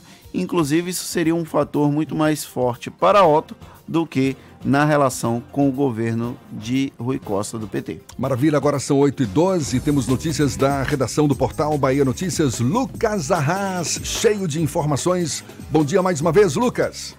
Bom dia mais uma vez, Jefferson. Bom dia para você que nos escuta de todo o estado. A gente começa falando sobre a espera pelo pré-candidato da prefeitura à prefeitura de Salvador pelo PT. Parece que essa espera pode chegar ao fim. É, isso porque o governador Rui Costa teria decidido quem vai apoiar na disputa pela cadeira no Palácio Tomé de Souza. O nome, no então, é guardado a sete chaves. Atualmente, quatro competem pela candidatura dentro da sigla a secretária Fábia Reis, o ex-ministro da Cultura Juca Ferreira, o deputado estadual Robson Almeida e a socióloga Vilma Reis. E agora falando dos municípios, a Confederação Nacional dos Municípios divulgou na tarde de ontem um comunicado alertando a dificuldade que o aumento do piso nacional dos professores feitos pelo governo federal, aliado à queda da transferência de recursos do Fundo de Participação, podem gerar desequilíbrio nas contas para os gestores municipais. O município, um dos municípios que não reajustou é, o salário dos professores foi o município de Jeremoabo, aqui no semiárido baiano. Isso devido à falta de dinheiro para fazer esse reajuste. Eu sou Lucas Arraes, direto da redação do Bahia Notícias, para o programa Isso é Bahia. É com vocês, Jefferson e Fernando. Valeu, Lucas. 8 e 14 e o governo federal começou a pagar a segunda parcela de 998 reais do auxílio emergencial concedido a mais de 65 mil pescadores profissionais artesanais de áreas afetadas pelas manchas de óleo no litoral brasileiro. Na Bahia, 31 municípios foram atingidos pelo óleo até 29 de novembro do ano passado. O total de pescadores que vão receber o auxílio emergencial é de mais de 20 mil. De acordo com o Ministério da Agricultura, o pagamento segue o calendário de saque dos benefícios sociais, seguindo o final do número de identificação social do beneficiário. E após estudantes relatarem dificuldades para realizar as matrículas na rede estadual de ensino, o prazo de inscrições foi prorrogado até o dia 3 de fevereiro, de acordo com a Secretaria de Educação do Estado da Bahia. As matrículas foram iniciadas na segunda e tinha como prazo final o dia 31 de janeiro. Com a prorrogação, os interessados vão ter um dia a mais para realizar as inscrições nos colégios estaduais. A SEC informou que o sistema começou a se normalizar e as matrículas estão sendo realizadas normalmente. Agora são 8h15 vamos começar o nosso giro pelo interior do estado. Primeiro para Paulo Afonso, no norte da Bahia. Zuca, da Cultura FM. E as notícias da região é quem fala conosco. Bom dia, Zuca. E o caiu. Daqui a pouquinho a gente fala Zuca, então. Então vamos seguir adiante.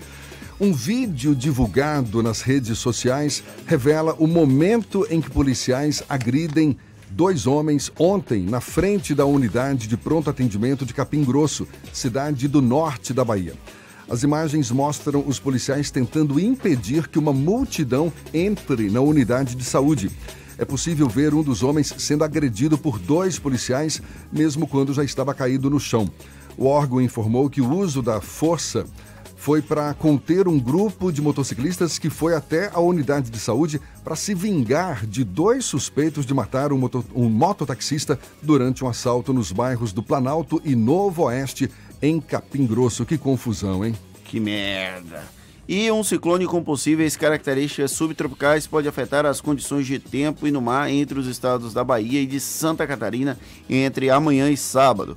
Segundo informações da Marinha do Brasil, são esperados ventos com direção de nordeste a norte e intensidade de até 87 km por hora em alto mar, ao sul de Caravelas, aqui na Bahia. Ainda conforme o órgão, também são esperados ventos de até 61 km por hora em alto mar entre as cidades de Caravelas e Ilhéus e os ventos podem provocar ondas com alturas entre 3 e 4 metros de altura. Nada de colocar o seu veleiro em alto mar durante essas condições não favoráveis. Viu, ok, Paulinho? seu Fernando? Viu, Paulinho? Agora são 8h17, vamos para Itabuna. Evandro Lima, da Interativa FM, é quem tem as notícias da região. Bom dia, Evandro.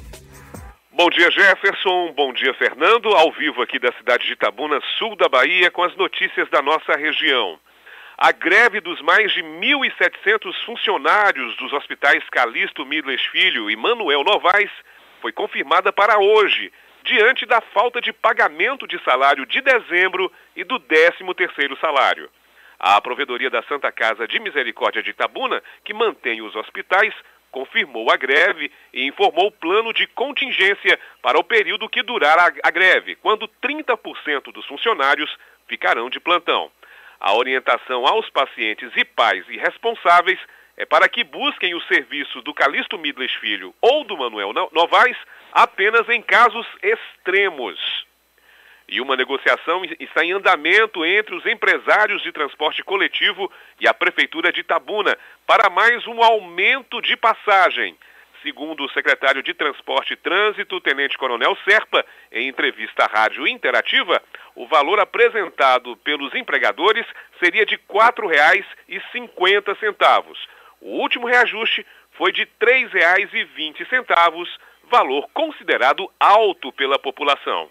Eu sou Evandro Lima, falando da redação da Rádio Interativa em Itabuna, sul da Bahia. Bom dia a todos, é com você, Jefferson. Valeu, Evandro. 8 e 19, a gente dá sequência ao nosso giro. Agora sim, vamos para Paulo Afonso, no norte da Bahia. Zuca, da Cultura FM, tem as notícias da região. Bom dia, Zuca! Bom dia, bom dia a toda a equipe do programa Isso é Bahia, direto da capital da energia elétrica, Avenida Getúlio Vargas, coração da cidade. Olha, o tempo por aqui deu uma nublada, né? Chuvas caíram durante a madrugada, refrescando é, o sertão baiano, graças a Deus, porque os últimos dias, olha, o calorão foi intenso, viu? Bom, nas últimas 24 horas, uma alteração no trânsito Jovem tem parte do pé dilacerada após colisão entre moto e carro.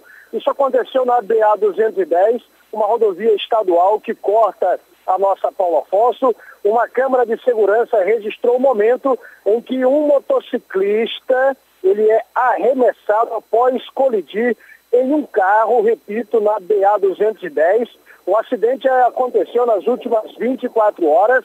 A vítima, um jovem que não teve o nome divulgado, segundo informações, teve fratura exposta no pé direito. Ele foi conduzido por uma equipe do SAMU para o Hospital Nair Alves de Souza, onde permanece em observação. Imagens divulgadas mostram que o condutor do carro fez uma conversão arriscada e proibida à esquerda na contramão da BA-210 para pegar a entrada de uma comunidade, de um bairro conhecido como São Vicente ou Prainha, aqui na capital da energia elétrica, energia elétrica, perdão. O condutor da moto, ele seguia em sua mão quando foi atingido pelo veículo.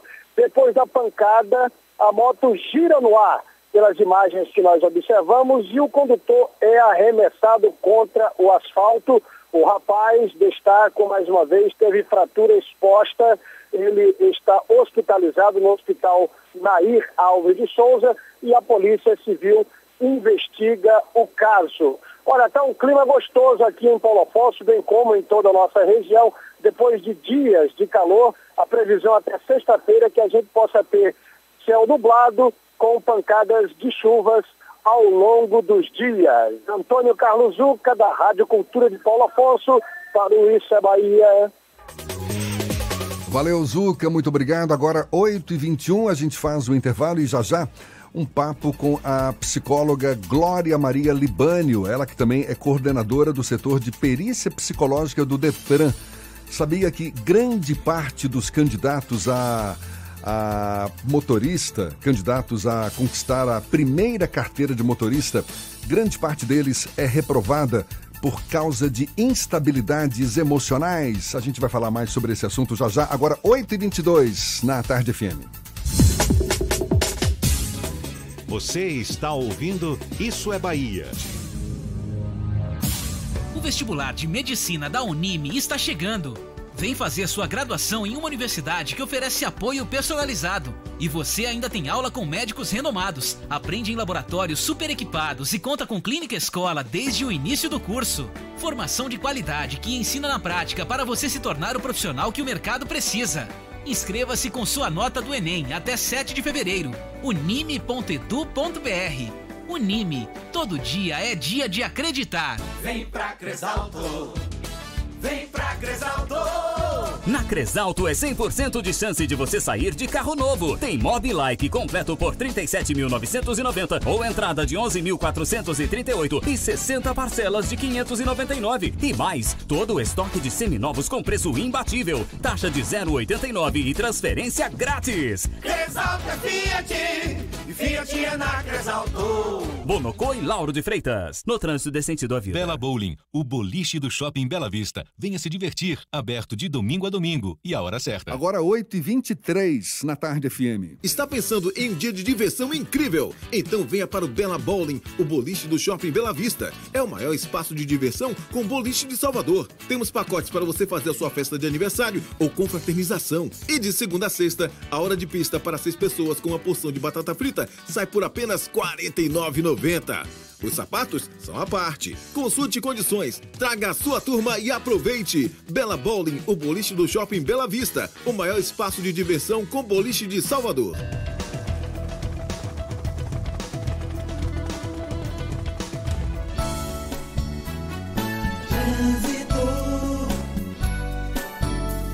A tarde FM. Oferecimento. Monobloco, o pneu mais barato da Bahia a partir de R$ 149,90. O ano virou. Vire a chave de um seminovo Bahia VIP Veículos. Avenida Barros Reis, Retiro. A gente volta a falar com Cláudia Menezes, lá de cima, com os olhos cá para baixo, acompanhando os motoristas. Tem novidades pra gente aí, Cláudia? Olha, Jefferson, final da paralela em direção à rodoviária já tem um pouco de retenção desde o Imbuí. Por isso, se você, motorista, está na paralela, corte já na Pinto de Aguiar e siga pela orla para chegar no centro da capital. E do Rio Vermelho para o Dique do Tororó, a melhor opção é a Vasco da Gama, tá? A Garibaldi está muito mais intensa. Aproveite a virada Fiat. Toda a linha Fiat 2020 com preço de 2019. Consulte condições em ofertas.fiat.com.br. No trânsito, dê sentido à vida. Jefferson, contigo. Obrigado, Cláudia. A Tarde FM de carona com quem ouve e gosta.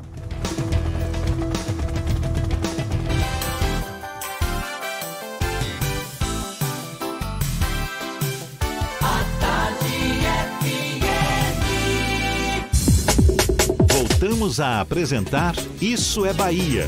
Um papo claro e objetivo sobre os acontecimentos mais importantes do dia. Agora são 8h25. Olha só, um terço dos candidatos no teste prático para a primeira carteira de motorista costuma ser reprovado, segundo dados do Denatran, Departamento Nacional de Trânsito. E um dos principais motivos é o desequilíbrio emocional, ou seja, a reprovação nesses casos ocorre muito mais por causa da ansiedade do que pela falta de conhecimento sobre como conduzir o veículo. A gente mergulha mais no assunto conversando agora com a psicóloga clínica e coordenadora do setor de perícia psicológica do Detran na Bahia, Glória Maria Libânia. Seja bem-vinda. Bom dia, Glória. Bom dia, é um prazer é, estar aqui com esse tema tão importante e tão relevante para todos, né? Afinal de contas, quem nunca tirou a CNH um dia vai tirar ou até mesmo renovar. Eu fico imaginando aqui quanta gente deve estar se identificando com essa situação. Tem os conhecimentos teóricos e práticos para dirigir um carro, mas na hora da prova é reprovado. Como lidar com a ansiedade na hora de enfrentar o teste prático para a primeira carteira de habilitação ou até para dirigir? Gente que já tem a carteira de habilitação, mas que ainda também vivencia aquele drama, não é? Ai meu Deus, vou sair no meio de tanto carro. É uma situação muito comum, né, Glória? É sim, mas vamos entender um pouquinho o que é ansiedade, porque senão a gente fica aí com a impressão de que ela é sempre negativa, e não é.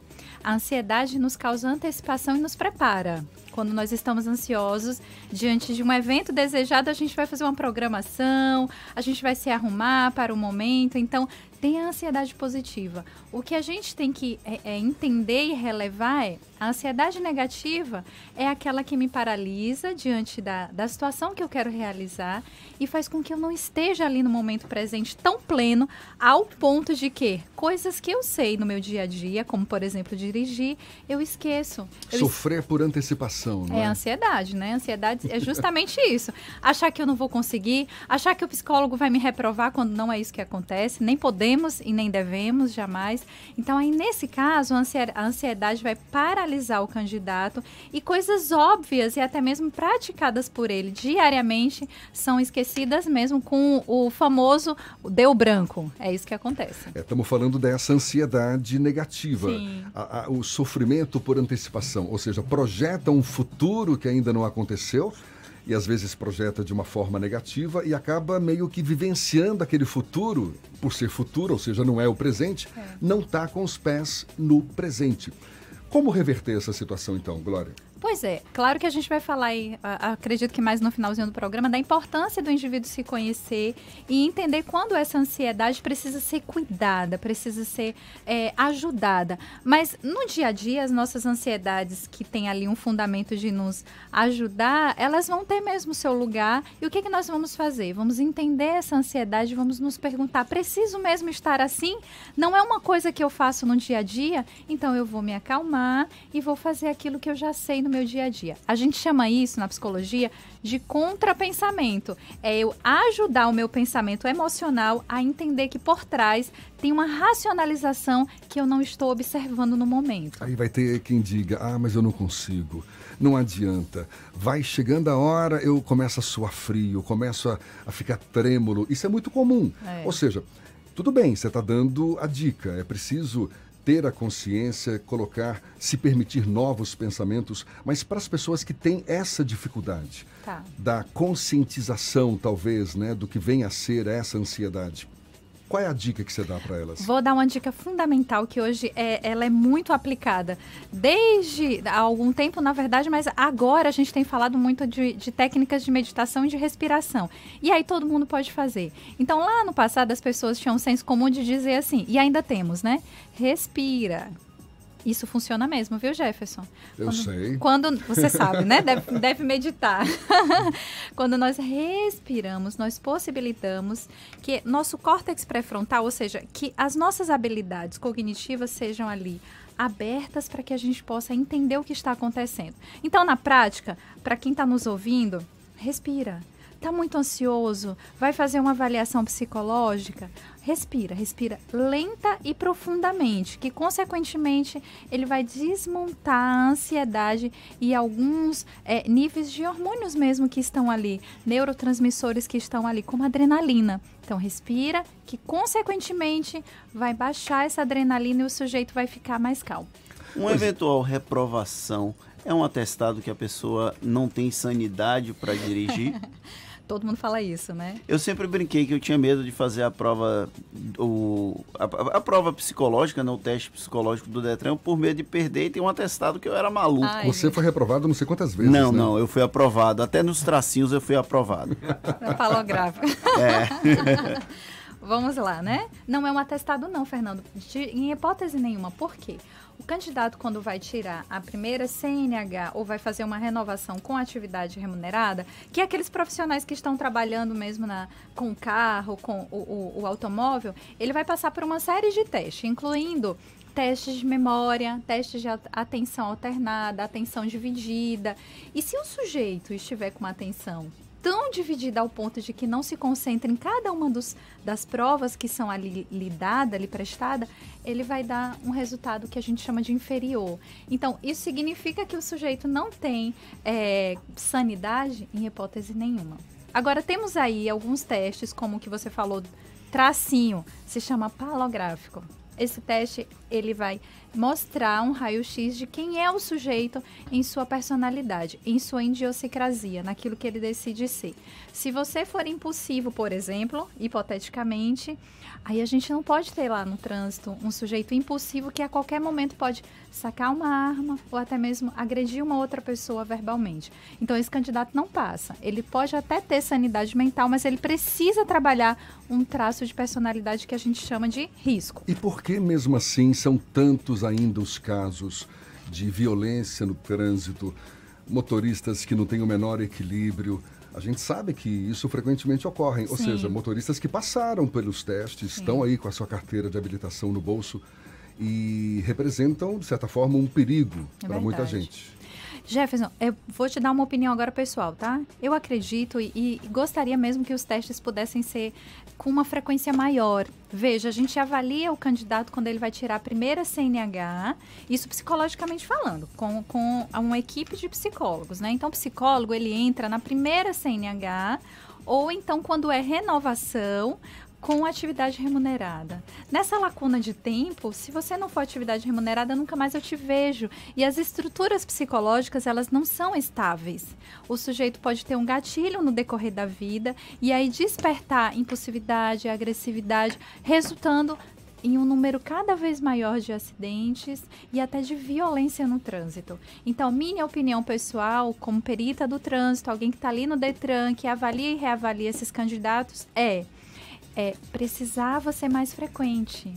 Precisava dar um olhar maior para esse sujeito quanto ao seu emocional para estar nessa sociedade que é uma sociedade do trânsito. Ou seja, periodicamente se submeter a uma nova avaliação para saber se psicologicamente, emocionalmente está equilibrado, se mantém equilibrado para continuar dirigindo. É mais ou menos isso que a senhora está sugerindo. Obviamente, porque nessa sociedade está eh, meu esposo, meu pai, minha mãe, e a gente quer o melhor para todos. Quando a gente conscientiza de que faça essa avaliação psicológica, se fosse algo eh, estabelecido, seria para o bem de todos. A gente teria aí algumas pessoas que não concordariam, mas no final das contas, a gente teria uma peneira maior de como essa estrutura psicológica não só está, estava, mas como ela, no momento, se mantém. A gente percebe que grande parte, ou talvez até a maioria dos acidentes de trânsito, por exemplo, as estatísticas revelam isso, causadas por conta de imprudência dos motoristas. Muito menos por conta de falhas técnicas do veículo e tal. Isso também como decorrência desse desequilíbrio emocional? A gente pode arriscar esse palpite? A gente pode sim, com certeza. Por quê? É, é, quando a gente faz uma avaliação psicológica, quem está ali no dia a dia, observa que nós temos hoje, infelizmente, uma sociedade que não se cuida, é, psicologicamente falando. Infelizmente, nós temos aí uma preocupação com o bem-estar físico. Hoje, é um- uma preocupação muito grande com a alimentação, mas pouco se fala dessa higienização mental, de sair bem, de não ter crenças que vai fazer com que lá no trânsito essas crenças me prejudiquem. Por exemplo, ah, eu, eu pego muito, muito, muitos candidatos que em uma entrevista ele me fala. O que me irrita no trânsito são pessoas demoradas, morosas, pessoas que, que não sabem dirigir, eles classificam assim. Bom, será que não sabe dirigir ou a crença daquele sujeito é a rua é minha, o trânsito é meu e precisa estar livre? Olha só, são crenças que fundamentam comportamentos, resultando em um trânsito pacífico ou um trânsito como vemos hoje, egoísta, que nada mais é do que fruto de como está os indivíduos em uma sociedade. É, tem uma situação que é, mesmo depois da aprovação do teste psicológico, quando a pessoa vai para a prova prática, ela tem uma crise de ansiedade, tanto carro quanto moto, e aí entra em desespero e não consegue, de forma alguma, passar na prova. Ela faz todo o, a parte teórica da prova, inclusive te, os testes, mas na hora de fazer a execução da prova, ela não consegue fazer a baliza, não consegue fazer uma embreagem, não consegue faz- ficar dentro daquela barra da moto. Existe alguma técnica, alguma dica para tentar controlar esse problema já depois de ter passado no teste de ansiedade? Porque a pessoa, se ela já foi aprovada, ela não, não é ansiosa, mas aí quando chega na hora da prova, dá problema. Tá, a gente vai só corrigir essa frase. Se ela não for ansiosa, ela passa no teste. Oh, oh. Desculpa. É, não, porque a ansiedade ela se dá em várias é, vertentes, né? Então, você pode não ser ansioso para um teste psicológico, mas ser ansioso para uma prática, para uma execução. Então, a ansiedade ela não é móvel. Sim. Ela se movimenta tais como, Perdão. tal como nós, né? Bom, então sua pergunta é, Glória, mas e aí na prática, né? Tem sujeitos que paralisa. Bom, ele precisa realmente tratar e não é tão fácil, porque primeiro precisa se entender o que está por trás daquela eh, paralisação, de não conseguir executar a atividade do dirigir. Então é um medo? Passou por um acidente é um trauma? Então a gente vai precisar primeiro compreender o porquê de cada um desses sujeitos. Para isso ele vai precisar de uma ajuda mesmo psicológica.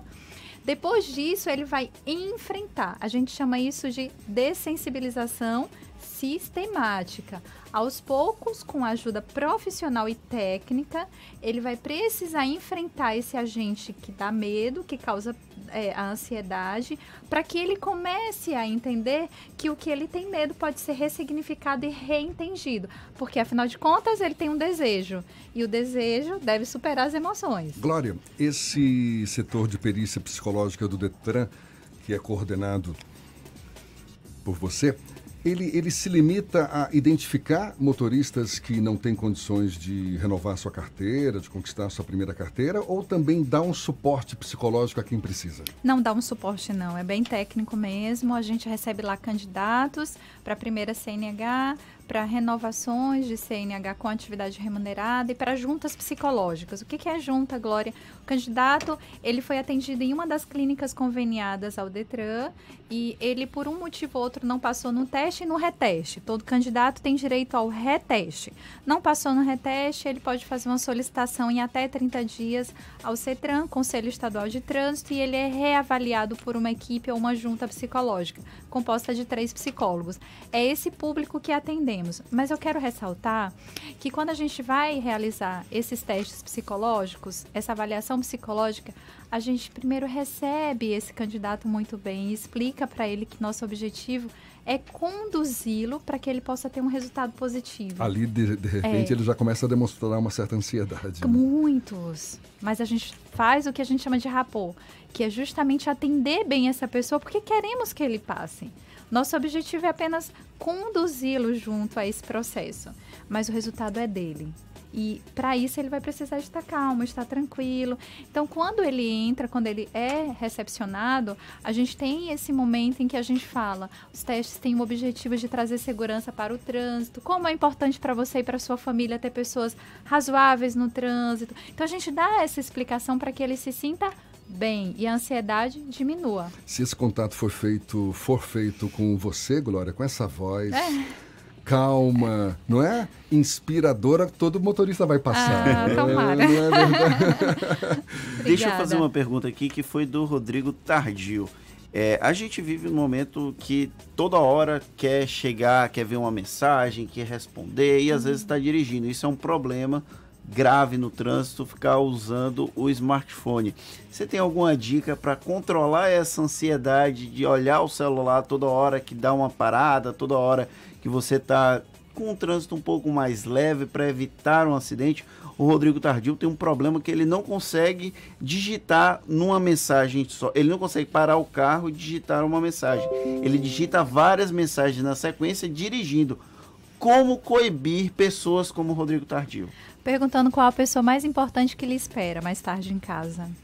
É o filho? É a esposa? Porque pode ser que ele nunca mais chegue em um determinado dia em uma dessas mensagens, né? O Detran fez, ah, salvo me engano, no ano de 2017, uma campanha que justamente trazia isso. Trazia um cara lá mandando mensagens e a filhinha não tinha mais esse pai em casa à noite. Então, é conscientizar de que é muito. é, não estou falando de você, tá, Rodrigo? Mas é, é muito egocentrismo pensarmos em nós mesmos e esquecermos das pessoas que nós deixamos quando nós pegamos o automóvel, que ao mesmo tempo que é um, um- um veículo maravilhoso de transporte, também é uma arma. E uma grande ilusão achar que não vai se sujeitar a algum acidente. Sim. Porque não, eu sou mais atento, consigo administrar meu celular como, com o volante. Consegue nada. É. A gente consegue por algum momento, mas está sujeito. É, a, a estatística mostra, não é? É, é, não combina uma coisa com a outra. Sim, sim. É, Lulu Santos tem uma música que eu gosto bastante que diz que nada do que foi será de novo de um jeito que já foi um dia. A nossa mente, para economizar energia, ela acaba achando que os dias são iguais porque passamos pelos, mesmos pelos mesmos momentos, é, é, as mesmas ruas, o trabalho é o mesmo, então ela economiza energia. Então a gente tem um pensamento, é, a gente tem uma crença errada de que os dias são iguais, mas não é como Lulu Santos lá na sua música diz. Um dia, uma mensagem, baixar a cabeça para mandar uma mensagem pode significar o seu último dia, o seu último mo- momento. Exatamente. Então, é essa consciência que as pessoas precisam ter. E um dia a gente pode falar sobre esse uso tão exacerbado, né, do, do, do meio de comunicação do celular, desse equipamento que tem virado quase que é, um amuleto para as pessoas, É né? verdade. E isso está no contexto desse conceito que a gente chama de direção defensiva, que é você exatamente se precaver de possíveis problemas no, no- no trânsito em geral com atitudes corretas. Até queria também saber tua opinião. O, o, o que vem a ser exatamente essa direção defensiva? Pois é, defensiva já está dizendo, vou me defender de algo, né? Quando a gente pensa, por exemplo, na guerra que, que existe ali os escudos lá no passado, a gente imaginava o sujeito na defensiva, na- ou seja, protegido. Quando a gente se protege, a gente pensa no que pode acontecer pós-problema, né? Então é isso, gente. Direção defensiva é pensar que se eu uso o celular, eu posso causar um acidente ou sofrer um acidente. Por isso eu vou me defender. Então, qual a melhor coisa? Eu vou guardar o celular e quando eu parar, eu utilizo o celular no momento apropriado. Pensar em uma direção defensiva é ser um sujeito um pouco ansioso, mas é ansioso no sentido positivo de pensar nas consequências que pode advir de um mau uso de um equipamento como esse. Essa ansiedade aí é legal, vamos ter, né? Claro, sofreu uma cortada indevida, não revidar. Exatamente. Porque às vezes aquele aquela aquela ira, digamos assim, sobe, não é? Vai para a pele e a pessoa age meio que de forma inconsequente, meio que de forma irracional. Mas é, como você mesma disse, não é? Se antever, colocar os pés no chão, exercitar a consciência e se defender. Não só se defender, mas defender quem estiver ao seu redor, porque trânsito, tá todo mundo dependente um do outro ali, não é verdade? Sim, com certeza. Como eu falei, é uma sociedade do trânsito. E para que a gente viva numa sociedade pacífica, a gente vai começar por nós mesmos, né? A rua não é minha, a rua não é sua, a rua é de todos. Então vamos andar devagar, esperando, tendo paciência, tendo cautela, sair com antecedência para os nossos compromissos, não sair na última hora, achando mais uma vez que a gente vai dar conta e vai fazer uma ultrapassagem que é indevida, né? Pensando que a gente é, tem pessoas que nos esperam aí no final do dia e que a gente quer voltar para essas pessoas em paz e de uma forma não tão ansiosa como as pessoas têm feito hoje, né? Glória, muito legal. Glória Maria Libânia, psicóloga clínica, coordenadora do setor de perícia psicológica do Detran, aqui na Bahia, levando esse papo legal com a gente. Muito obrigado e um bom dia. Por nada, bom dia. Então tá certo. Agora, 8h45 na Tarde FM. Você está ouvindo Isso é Bahia. Vem pra Cresalto. Vem pra Cresalto. Na Cresalto é 100% de chance de você sair de carro novo. Cronos Drive 1.3 com central multimídia por 54.990 com seu usado na troca. E você ainda ganha todas as vantagens do Clube Cresalto. E mais, todo o estoque de seminovos com preço imbatível. Taxa de 0,89 e transferência grátis. Cresalto é Fiat. E Fiat é na Cresalto. Bonocô e Lauro de Freitas. No trânsito desse sentido à A vida. oferta que você esperava para começar uma faculdade chegou. Agora, na Unime, sua nota do Enem vale bolsa de 50% durante todo o curso. É a melhor condição para você estudar com professores experientes e aprender na prática o que o mercado mais valoriza. Mas aproveite, porque esta oferta vale só para quem se matricular até o dia 26 de janeiro. Consulte condições. Inscreva-se já unime.edu.br. Unime. Todo dia é dia de acreditar. Onde chegar, aonde economizar. Onde chegar, a onda é economizar. Verão em Baza, a onda é economizar. Verifique sempre e corrija vazamentos na rede interna. E lembre-se, siga as dicas de economia e use bem a água que você tem. Siga as dicas da Embasa, não demole, não vá vacilar. Se tem água, se ligue, a onda é economizar.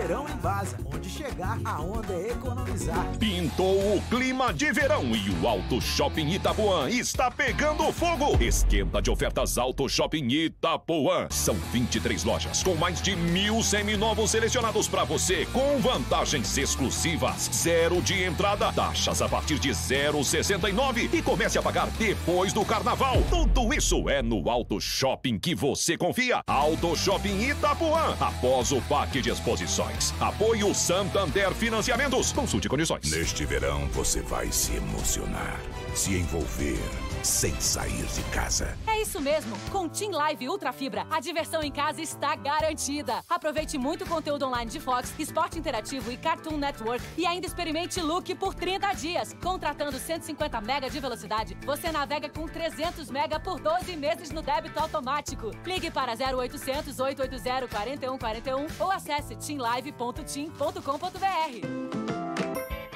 A programação que faltava nas suas férias está no Salvador Shopping. Venha se divertir com atrações para todas as idades. Tem muita aventura no Vale dos Dragões, um circuito de brincadeiras com labirinto, escorregadores, piscina de bolinhas, obstáculos e muito mais. E ainda confira estreias no Cinemark, as novidades do Game Station, Planeta Imaginário e Vila Encantada. Férias é no Salvador Shopping. Diferente pra você. Ter uma agenda cheia não é mais desculpa para deixar de lado a sua saúde. O Hospital Santa Isabel criou o programa My Day. Em até 6 horas, você faz o seu check-up com a equipe multidisciplinar. E após alguns dias, recebe os exames e um programa com orientação médica, nutricional, avaliação do sono e estresse. My Day Santa Isabel. Mais que um check-up. Um programa de saúde personalizado. Marque o seu. 2203-8100. A Terra Forte começou 2020 ainda mais forte nas ofertas. Uma negociação exclusiva com a Toyota garante toda a linha Yaris e Etios a preço de custo. É isso mesmo, Toyota Yaris, feito para o melhor momento da sua vida e agora com preço de nota fiscal. É Yaris a preço de custo. E ainda, Corolla 2020 GLI automático a partir de 99.990 com emplacamento grátis. Só essa semana na Terra Forte. Paralela Magalhães Neto e Lauro de Freitas. O trânsito decisivo a vida. Voltamos a apresentar Isso é Bahia. Um papo claro e objetivo sobre os acontecimentos mais importantes do dia. Agora são 8h49, a gente vai agora à redação do Portal à Tarde. Thaís Seixas tem novidades pra gente. Thaís, bom dia. Oi Jefferson, oi Fernando, bom dia. Bom dia a você que acompanha o Isso é Bahia. Eu trago mais informações aqui direto da redação do Portal à Tarde. O Bahia é um dos dois clubes nordestinos que aparecem no ranking da Federação Internacional de História e Estatística do Futebol 2019, divulgado ontem. Do total de 400 clubes, o tricolor baiano aparece na posição 208. O outro nordestino na lista é o Fortaleza, que ocupa o número 275. A equipe brasileira melhor colocada no ranking é o Flamengo, no quarto lugar, atrás apenas de Liverpool, Barcelona e Manchester, City. Já o segundo melhor do Brasil é o Palmeiras, na 12ª colocação. E a Prefeitura de Mata de São João realiza no dia 11 de fevereiro o certame para aquisição de gêneros alimentícios destinados à alimentação escolar. Os agricultores familiares e empreendedores, empreendedores rurais interessados devem formalizar a solicitação no dia 11 a partir das 8h30 da manhã na própria Prefeitura. A chamada pública tem como objetivo a aquisição de produtos da agricultura familiar e de empreendedores familiares rurais para o atendimento ao Programa Nacional de Alimentação Escolar. Os produtos serão destinados ao Sistema Municipal de Ensino de Mata de São João e à Escola Rolf Weinberg. Eu fico por aqui, essas e outras notícias estão aqui no portal Atarde, atarde.com.br. Volto com você, Jefferson. Obrigado, Thaís. Agora 8h50 e Salvador vai receber a etapa do Brasileiro de Futebol, hein, Fernando? Nos dias 8 e 9 de fevereiro, a capital baiana vai receber a primeira etapa do Campeonato Brasileiro de Futebol 2020. O evento vai acontecer em uma arena montada na praia do Jardim de Alá. Cerca de 150 jogadores de futebol de 14 estados do Brasil vão participar dos jogos. Para participar do torneio, os interessados devem realizar as inscrições por meio do site futevoleibrasil.com.br. Maravilha, 8h51, vamos à Cidade Sol, Jequié.